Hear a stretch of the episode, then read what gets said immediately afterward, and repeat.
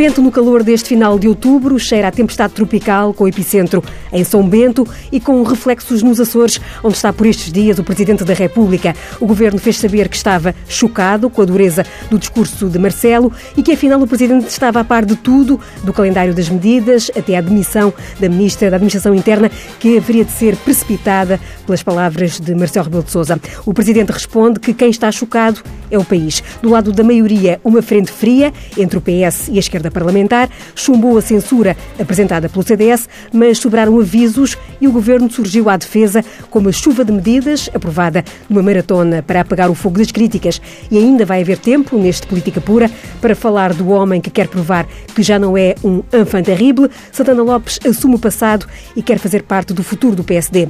Hoje, para fazer política pura, Nuno Melo e Pedro Duarte estão ambos no estúdio do Porto, da TSF. Como costumo dizer, estão longe da vista, mas muito perto da opinião. Bem-vindos. Pedro Duarte, o Presidente da República foi desleal, como acusa o PS, eh, no tom e nos recados que deixou na semana passada? Muito boa noite, cumprimento Judite, o Nuno e todos os que, que nos ouvem. Eh, eu julgo que parece-me evidente aos olhos, eh, aos meus olhos e aos olhos de todos os portugueses que não. Houve um consenso, para não dizer uma unanimidade, em torno da, do aplauso, da pertinência e da assertividade até da intervenção do, do Presidente da República, que de facto transmitiu de uma forma que eu julgo absolutamente notável aquilo que era um sentimento dos portugueses, uh, interpelando evidentemente o Governo, mas não só, todas as forças políticas e públicas do país, uh, no momento de, de, fragilidade nacional e em que, em particular, a confiança no Estado estava a ser posta, posta em causa. E eu julgo que o Presidente da República foi aqui uma voz absolutamente eh, crucial para poder, de alguma maneira, eh, preservar esse nível que me parece absolutamente eh, fundamental de confiança dos cidadãos no seu Estado, porque o Governo, de facto, tinha, tinha, tinha falhado em muitas circunstâncias. Aliás, o próprio Governo acabou por assumir isso mesmo, Ficamos agora sem perceber muito bem se eh, essa humildade ou aparente humildade se era realmente sentida ou se era apenas eh, tática, eh, em certo sentido, mas a verdade é que nos dias a seguir, nos momentos a seguir à intervenção do Presidente da República, houve uma unanimidade e houve um reconhecimento de parte do próprio Governo de que tinha de facto de inverter muita da, não só das decisões, mas da própria atitude que vinha a demonstrar. E, portanto, eu parece-me absolutamente fora de tempo eh, despropositado e claramente eh, prejudicial para o interesse nacional esta polémica que o Partido Socialista quer agora levantar, que, como digo, é absolutamente fora de tempo e despropositado, na minha o, opinião. O facto de, aparentemente, o Presidente ter sido informado pelo Governo eh, dos passos que o Governo ia dar eh, não pesa nessa avaliação? Não se, não se vislumbra aí que o Presidente, sabendo do que se ia passar, mesmo assim tendo assumido aquele tom, não estaria a fazer um jogo duplo, vá lá? De maneira alguma, aliás, é, é, parece-me de uma arrogância muito pouco razoável que se uh, um, um, um, governo, seja qual for, mas em particular este neste caso, é? achar que por ter uma relação uh, de alguma maneira mais privada também, ou pelo menos mais confidencial, num, num recato diferente com o Presidente da República em determinados momentos, que isso de alguma maneira vai condicionar ou inibir o Presidente da República de ter uma palavra pública, nomeadamente em momentos que todos reconhecemos era um momento de facto eh, crítico da vida nacional em todos os aspectos, depois das tragédias e da dimensão das tragédias e principalmente da reação do governo a essa tragédia. Portanto, naquele momento, a palavra do Presidente da República, dita publicamente, tem um valor em si próprio. E, portanto, era o que faltava que, por haver, eventualmente, que não, não sei se foi o caso ou não, conversas e entendimentos e troca de opiniões e, evidentemente, partilha de informação entre o Governo e o Presidente da República, que se isso, de alguma forma ou algum dia, pudesse condicionar a intervenção pública do Presidente da República. Eu acho que muito mal estaríamos se assim fosse. Não é? Nuno Melo, uh, houve uh, cooperação institucional nesta matéria ou falta dela? Vamos cá ver. O Presidente da República não serve só para o Dr. António Costa segurar um guarda-chuva quando quer conquistar uns tantos votos e aparecer na fotografia numa perspectiva que é simplesmente falsa e interesseira. O Presidente da República é, por definição, um representante de todos os portugueses. Um Partido Socialista que se dirige ao Presidente da República agora, porque antes assim não era, dizendo-lhe ou chamando-lhe demagogo e populista, ou, como sucedeu, uh, publicando no site do Ministério da Administração Interna uma nota de um blog que diz que o Presidente da República é o jumento do ano, é basicamente um partido que tem à sua frente hoje, porque eu não distingo quem hoje manda do PS de quem muitas vezes noutros tempos teve responsabilidades, é um partido profundamente sectário, caceteiro, brejeiro e sem categoria nenhuma. Um dirigente político que representa um grande partido como é o Partido Socialista não pode dirigir-se ao Presidente da República nestes termos, como de resto já antes alguns dirigentes políticos que coincidem se dirigiram ao outro Presidente da República, no caso o professor Aníbal Cavaco Silva. Agora, o que aqui é chocante para mim é perceber como há pouco tempo atrás, instrumentalmente, este Partido Socialista e o Primeiro-Ministro utilizavam a imagem do Presidente da República apostando nos seus altos índices de popularidade, porque dava jeito. E agora, perante uma tragédia nacional, quando as pessoas realmente pedem respostas, quando é evidente que tanto falhou, e falhou ao nível do Estado, que é, representante no, que é representado no governo por este Primeiro-Ministro, dirigindo-se assim em relação ao professor Marcelo Rebelo de Sousa, que é o Presidente da República. Na verdade, eu acho inqualificável.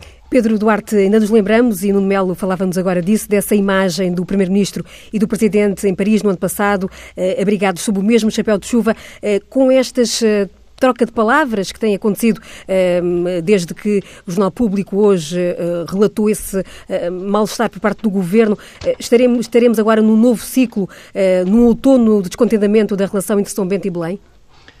Eu estou pessoalmente convencido que do lado do Presidente da República não se vai deixar afetar minimamente por isso e vai continuar a manter a mesma atitude que, em certo sentido, é uma atitude até colaborante com o Governo, na medida em que isso é do interesse nacional em determinadas circunstâncias.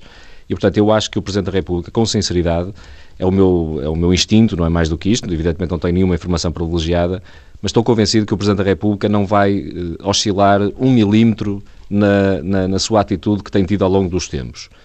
Eu já não posso dizer o mesmo do lado do Partido Socialista, e digo porquê porque de facto, como o Nuno Melo estava a referir, a sensação com que ficamos é que o, o verniz estalou com muita facilidade. E, portanto, depois de um momento de, em que de facto parecia poder, ou o Partido Socialista pelo menos estava convencido de que poderia ter alguns ganhos de popularidade e eleitorais com alguma colagem ao Presidente da República e, de facto, tem, tinham manifestado um grande respeito institucional e até uma grande proximidade institucional à Presidência da República, ao primeiro momento em que o Presidente da República demonstrou e repito, eu julgo que foi unânime no país que o fez com pertinência eh, e o fez no, numa medida e no tom adequado. Na primeira vez que o Presidente da República demonstrou uma atitude um pouco mais exigente com o Governo, bom, rapidamente estalou o verniz, como eu dizia, e rapidamente a atitude de dirigentes socialistas e até de alguns órgãos próprios do Partido Socialista eh, escorregou para níveis absolutamente inqualificáveis. E isto, para mim, é só é preocupante, porque é é um sintoma que nós já vimos noutros tempos, de uma certa arrogância no exercício do poder, em que não é tolerável qualquer crítica ou qualquer reparo, e em que a resposta a qualquer crítica ou reparo é feita de uma forma que eh, absolutamente desproporcionada, eh, próprio de quem de facto não está muito habituado a exercer o poder em democracia, que, que deve ser, na minha ótica, deve ser feito com a abertura de espírito e a tolerância suficiente para acolher, evidentemente, pontos de vista diferentes e, em alguns casos até, como é esta circunstância do Presidente da República, através de um contributo positivo. De facto, eh, a intervenção do Presidente da República foi essencialmente um, um, impulso motivador para que haja mudanças e para que haja o tal novo ciclo que todo o país reclamava depois da tragédia que, que assistimos. E, portanto, vejo com alguma preocupação, confesso, estes sinais que vem da, da, da, governação socialista. Coincidência ou não, e às vezes a nossa memória é curta e as palavras levam o vento, já se sabe, o Presidente no ano passado tinha deixado esta frase que na altura depois eh, teve, deu asa a muitas interpretações, que era depois das autárquicas veremos o que se passa, até lá o ideal é que Portugal tenha um governo que dure e tenha sucesso. De, o, de facto o que se passa, passaram as autárquicas e o Presidente mudou o tom eh, logo no discurso do 5 de outubro, depois, eh, enfim, noutros recados que, que foi deixando, e agora mais recentemente a propósito desta questão de, ehm, de Pedrógão Grande e dos incêndios do verão passado. É apenas coincidência na vossa leitura? Nuno Mel. Não, vamos cá ver. É pelo caminho aconteceu um verão trágico. Enfim, eh, há um discurso em 5 de outubro que é precedido por um mês de, de, de enfim, por um, por um, início de verão com pedrógão grande e, e agora, uh, em outubro, com uma repetição de uma tragédia que só demonstra que tudo aquilo uh, que antes aconteceu, do ponto de vista pedagógico mais que não fosse, não serviu para coisa nenhuma. E, portanto, mal seria, eu pergunto, perante a declaração, a posição e a postura do Sr. Presidente da República e estas declarações inqualificáveis de quem governa, em quem acha que o país se revê, independentemente de sondagens que possam dar os votos que quiserem dar ao Partido Socialista, do ponto de vista daquilo que é o interesse nacional e razões de Estado, morreram, nós não estamos a falar de uma, de uma circunstância qualquer. É? Quer dizer, quando tanto falhou, não, não podem morrer mais de 100 pessoas neste país sem que se assumam, sem que se assumam eh, responsabilidades. Nós estamos a falar de vidas, muitas vidas, demasiadas vidas. Estamos a falar de empresas. Estamos a falar de postos de trabalho que foram extintos. Estamos a falar de pessoas sem nada, num interior desertificado, muitas vezes velhos, que combateram sozinhos os incêndios e, quando já só subsistiam, perderam tudo. Mal vai que, perante uma circunstância destas, sem paralelo na história recente de Portugal, o Presidente da República não tomasse posição. E não tomasse posição, desde logo, em relação a quem tem os meios, o poder e a competência para fazer alguma diferença. Porque vamos cá ver, quando acontecem incêndios em Portugal, quem é que pode fazer alguma diferença? É quem está na oposição. Quem está na oposição não nomeia ninguém para a proteção civil. Não tem nenhuma tutela sobre na administração interna. Não pode dar instruções para o terreno. Pode fazer política, isso, isso sim. Quem representa o Estado, nos momentos bons, mas principalmente nos momentos difíceis e, acima de tudo, nos momentos trágicos, é um governo. Um governo representado por um partido que perdeu as eleições e nem sequer nisso tem alguma humildade democrática. E perante a tragédia, em vez de assumir logo aquilo que todo o mundo percebeu e não eram precisos relatórios de comissões independentes, ou seja, que o Estado falhou, não foi capaz de, olha, entre outras coisas, desindemnizar imediatamente vítimas. Eu gostava de lhe recordar que aqui ao lado, na Galiza, aqui ao lado, estamos a falar do Porto, enfim, na Galiza, uh, uh, demoraram, foram precisos cinco dias, cinco dias para se uh, decidirem indemnizações a vítimas que, para além do mães, foram majoradas porque tratados os atos como atos de terrorismo. Em Portugal, passaram meses e as pessoas não receberam um cêntimo. E do Estado a única coisa que tem é uma espécie de complicómetro que só dificulta aquilo que é fundamental para que possam reconstruir o seu futuro. Nós estamos a falar de pessoas, volto a insistir, que em muitos casos subsistiam. Outras muito velhas, que já não têm forças para, por si só, darem a volta àquilo que, quando menos contavam e mais lhes era difícil, lhes aconteceu. E, portanto, o Presidente da República não vai sobre isto tomar uma posição. O Presidente da República não vai sobre isto referir-se ao Governo. Sendo que o Presidente da República não foi assintoso, insultuoso, nada em relação ao Governo. Avaliou o óbvio que qualquer português colocado numa posição média, normal, pensando um bocadinho, percebeu. Pedro Duarte, e, e, dando aqui um passo à frente em relação à, às palavras do Presidente, o Governo respondeu com o Conselho de Ministros, com uma uh, remodelação, uma mini remodelação, a saída de Constância Urbano de Souza, uh, a transição de Eduardo Cabrita para a pasta da Administração Interna e a entrada no Governo uh, do, até, do advogado Pedro Cisa Vieira para a pasta de braço, braço direito de António Costa, Ministro adjunto, embora aqui pergunto-vos também, em termos de peso político, qual é que é o peso que adivinham que poderá esta figura ter eh, no governo. Perguntava então, Pedro Duarte, para começar, eh, que avaliação eh, desta, destas respostas que o governo deu no Conselho de Ministros de sábado e também nestas mudanças do governo? São eficazes? Vão ter, vão ter o resultado que o Presidente queria? Judite, se, se, me permitir só uma pequeníssima nota ainda sobre Força. a intervenção do Presidente da República, antes de responder a, diretamente à sua questão porque eh, nós por vezes esquecemos, o Presidente da República eh, demonstrou desde o primeiro momento em Pedrógão uma sensibilidade muito especial por este tema, de uma forma que me parece de, uma, de um humanismo que é eh, notável a todos os, os, os, títulos. E a intervenção que o Presidente da República fez há uns dias atrás foi lida e bem como sendo muito exigente com o Governo. Mas é verdade também que o Presidente da República, sem ter-se provavelmente qualquer necessidade de o fazer, foi também uma intervenção muito exigente consigo próprio. Ele disse, nomeadamente, pôs um conjunto de exigências ao governo, é verdade, mas disse que fazia depender o seu mandato do sucesso das medidas que fossem implementadas e do, da resposta nacional, digamos assim, a isto dos, dos fogos. E, portanto, eu acho que por vezes há uma grande injustiça, e neste caso, da parte do Partido Socialista, há manifestamente uma desproporção eu diria quase inqualificável, né?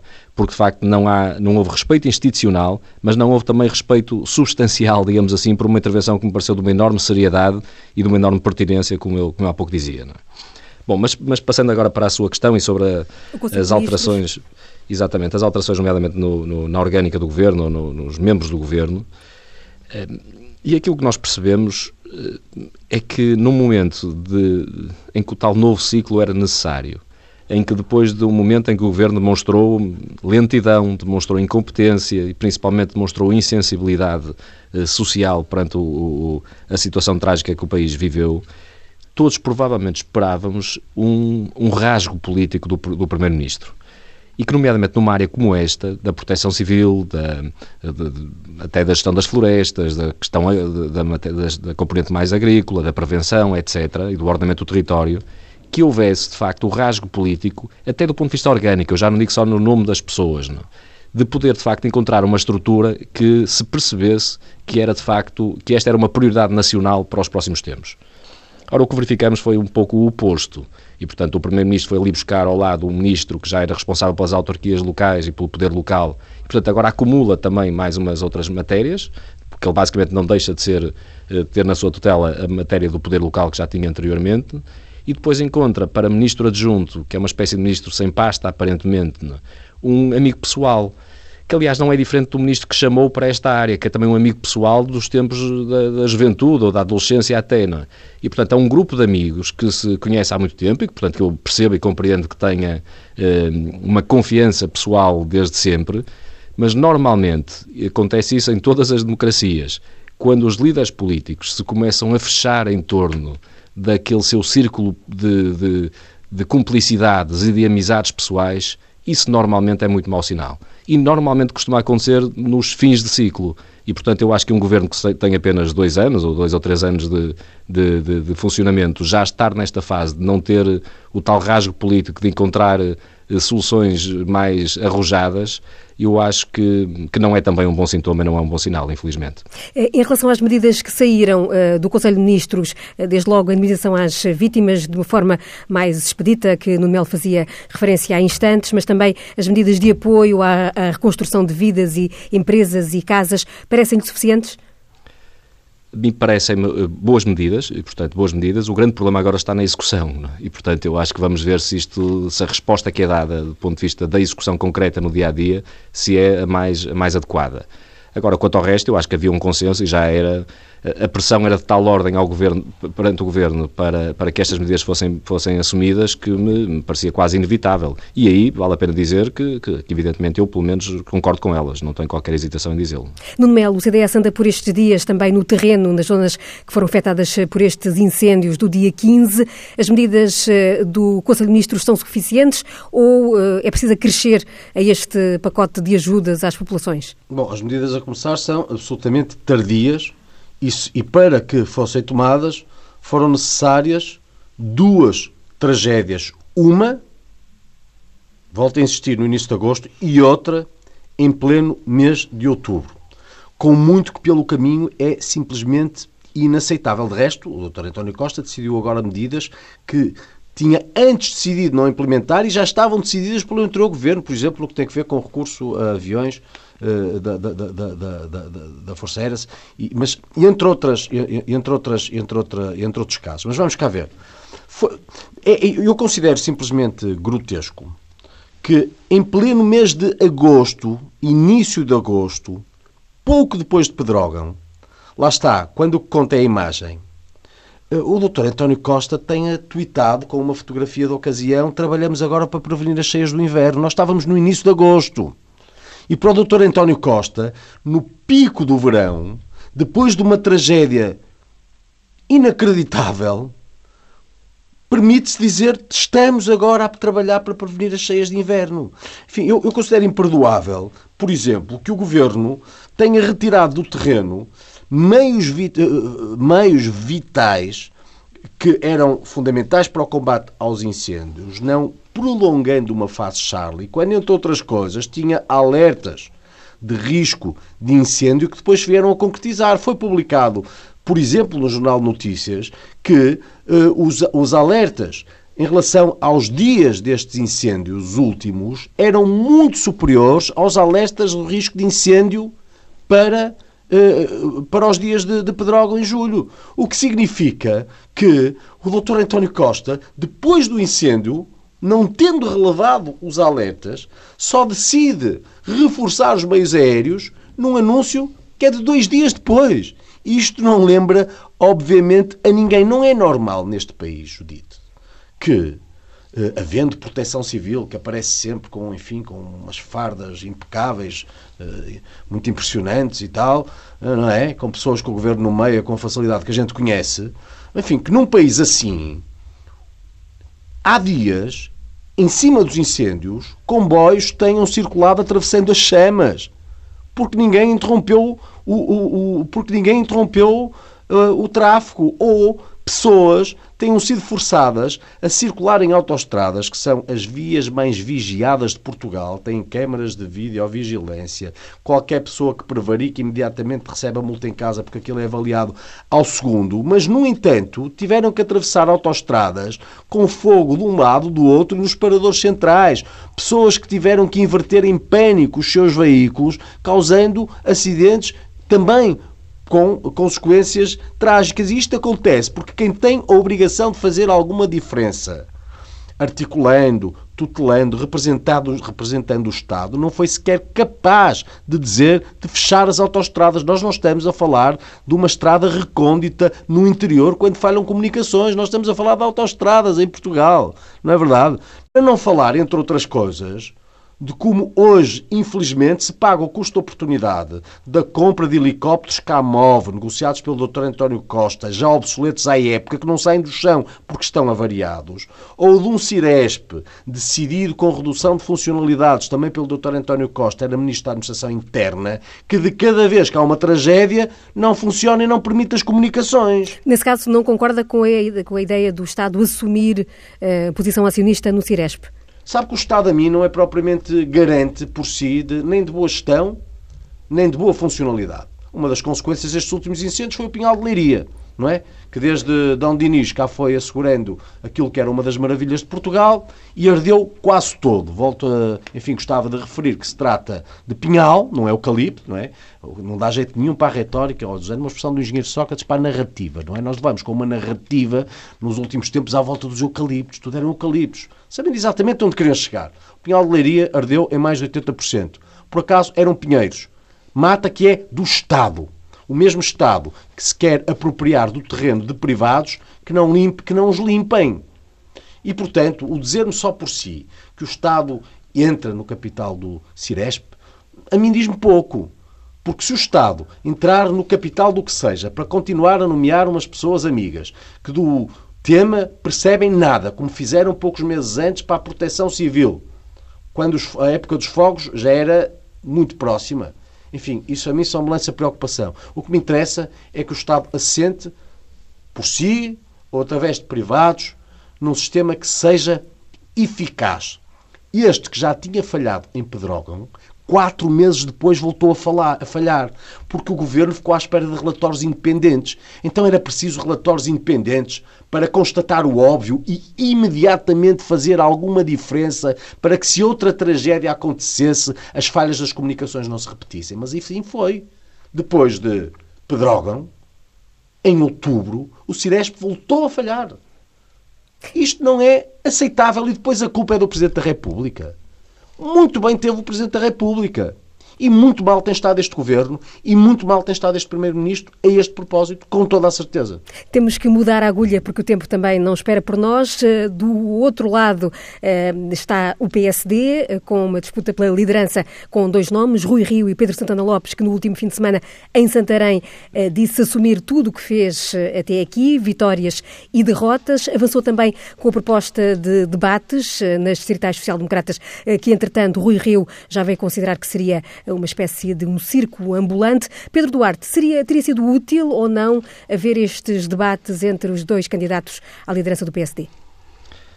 Bom, a, a, minha posição eu assumi logo no momento posterior, no dia a seguir às eleições autárquicas, eh, uma metodologia que me parecia, ou propus uma metodologia que me parecia ser a mais, a mais interessante para o PSD neste, neste caso em particular e nesta situação em particular, que era poder-se, fugindo um bocadinho se calhar ao tradicional e ao habitual, eh, inovarmos também aqui um bocadinho e colocarmos o partido a discutir programaticamente aquelas que devem ser as grandes bandeiras, as grandes causas que devem abraçar nos próximos tempos e só numa fase posterior entrarmos numa discussão de, de escolhas de, de, lideranças e, portanto, à volta de perfis e de nomes eh, ou de pessoas. Precisamente para não, porque nós sabemos que isto é mesmo assim, não é? Natural quando a, discussão e o debate eh, é feito em torno de, de nomes e de pessoas, eh, isso acaba por contaminar um bocadinho e prejudicar um debate mais substantivo sobre, sobre as ideias propriamente ditas. E eh, eu diria que isso talvez esteja a verificar, infelizmente para mim, acho que se está a verificar isso mesmo, ou a comprovar isso mesmo. E, portanto, estamos todos um pouco a discutir os perfis das pessoas, os trajetos dos candidatos, o percurso, o que fizeram no passado. Um, estamos a discutir alguns chavões, como eu alertei, não é? de que alguns vão dizendo, aquela coisa de que não será muleta de ninguém, que é uma coisa que eu nunca ouvi nenhum líder do PSD dizer algo diferente, é? ou candidato a líder dizer diferente. Eh, mas de facto, substantivamente e do ponto de vista programático, nós para já ainda conhecemos pouco das, de, de ambas as candidaturas. E, portanto, respondendo à sua questão, se estes debates servirem para esse tipo de, de, de, confronto de ideias ou de debate aberto de ideias e de diálogo com os militantes para de facto se encontrar uma nova agenda política para o PSD, eu acho que eles são altamente úteis. Se servirem para ataques pessoais entre os candidatos e andarem a fazer uma espécie de competição a ver quem é que cometeu menos erros nos últimos anos, eu isso acho, francamente, um pouco, não vou dizer inútil, que isso nunca será, mas será pouco produtivo do ponto de vista político, digamos assim. Não? É? E há tempo eh, para, para se fazer esse debate e para o PSD se reconstruir, tendo em conta que uh, o CDS está numa dinâmica, uh, pelo menos de maior iniciativa, como uh, na semana passada e nesta semana, aliás, ocorreu com a apresentação da moção de censura ao governo, por exemplo?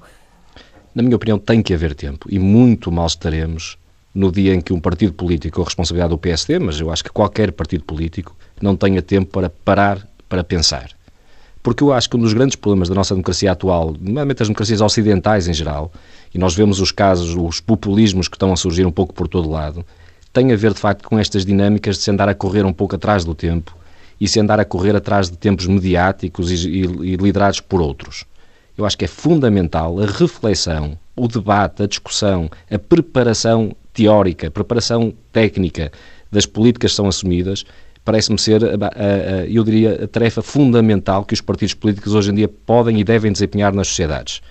E o PSD aqui na minha opinião, tem todo o tempo do mundo, porque esta questão é prioritária, de encontrar, de facto, as melhores soluções para o futuro do país. Pensar Portugal a 10 anos, se calhar, e vermos qual é o caminho que se, que, que, que se deve ser encetado, quais são as políticas públicas que têm que ser prosseguidas para se atingir, de facto, um objetivo que se pretenda se andarmos a correr atrás das, do, da agenda parlamentar do dia a dia, ou das moções de censura, por muito legítimas que sejam de outros partidos, ou das agendas de, de, de, seja lá do que for, da comunicação social ou de, de outro tipo de, das redes sociais ou, ou, qualquer outra coisa dessa natureza, e não tivermos o tempo de reflexão e o tempo de preparação eh, substantiva das políticas públicas que se defendem, eu acho que estaremos muito mal. Mas isso eu admito que sou um bocadinho, talvez, idílico eh, na, na minha abordagem, um, eh, e, e, eventualmente estamos todos pronto, um pouco envolvidos numa dinâmica diferente, mas eu acho que isto pode acabar mal qualquer dia, também na democracia portuguesa, nomeadamente sendo vítimas de alguns populismos que eu julgo que todos queremos evitar.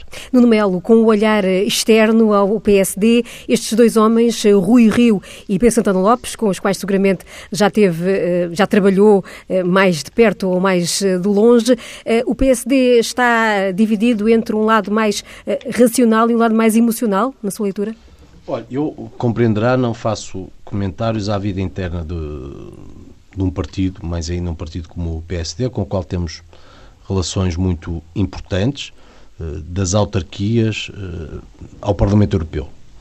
E a única coisa que eu desejo, sabendo-se hoje quem são os candidatos e tratando-se de pessoas que eu estimo, para além de mais, é que o PSD rapidamente redefina a sua liderança, porque o país precisa que neste espaço político do centro-direita, mais ainda nesta nova eh, perspectiva à esquerda que a Geringonça inaugurou, esteja o PSD como o CDS fortes.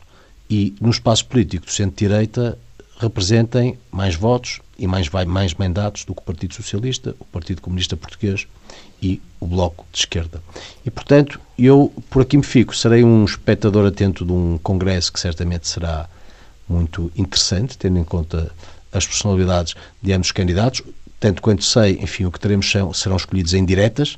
Eh, e este é um caso em que um congresso eletivo traria ao país certamente momentos muito uh, interessantes, porque nele, perante os congressistas e perante quem assistisse fora, certamente as prestações em estilos tão diferentes seriam muito impressionantes, a parte de todas as outras. De todo modo, eu lá estarei como espectador atento e desejando que o Partido Social Democrata reencontre o caminho que os militantes muito bem desejem. Só uma precisão em relação ao que disse, eh, prefere um PSD mais centro-direita ou mais centro-esquerda? Eu não tenho que preferir coisa nenhuma. Os militantes do PSD é que têm que escolher o líder que entendam melhor.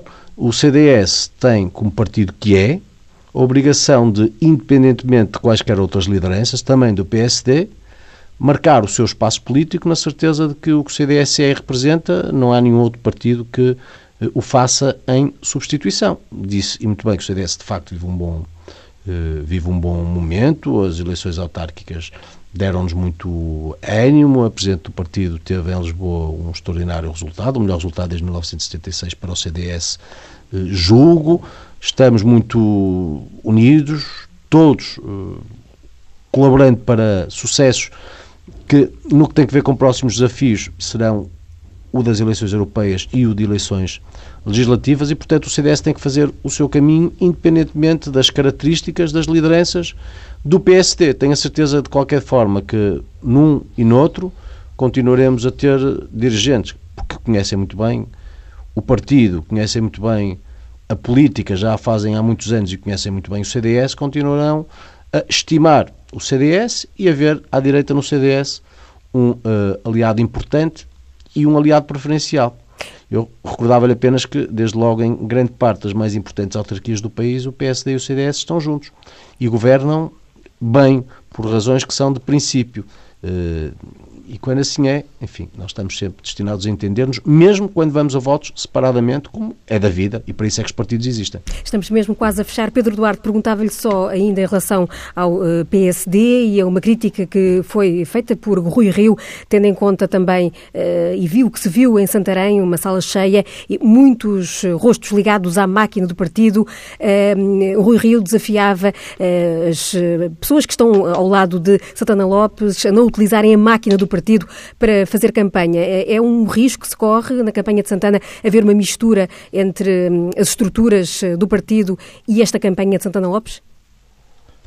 Eu, do, dizer, do que me é dado a saber, que não, não é muito, porque não estou muito envolvido, não estou, aliás, não estou nada envolvido em nenhuma das candidaturas, mas do que, como observador externo, eu julgo que, que isso não, não acontecerá, como aliás nunca aconteceu no passado do partido. Acho que isso houve sempre uma, uma uma postura e uma atitude de grande, eu diria, dignidade até desse ponto de vista e sendo ainda líder do, do PSD uma personalidade como Pedro Passos Coelho, eu acho que será é a melhor garantia, de facto, desta, desta atitude construtiva que, que certamente as estruturas do partido, todas elas terão ao longo deste, deste processo e, portanto, essa matéria não me preocupa, confesso, minimamente. Agradeço então a Pedro Duarte e Nuno Melo, foram as vozes que esta semana fizeram o Política Pura do outro lado do vidro. Esta semana estiveram André Tenente e Joaquim Dias. O Política Pura regressa na próxima semana, em dia de orçamento, e pode ser sempre ouvido em tsf.pt.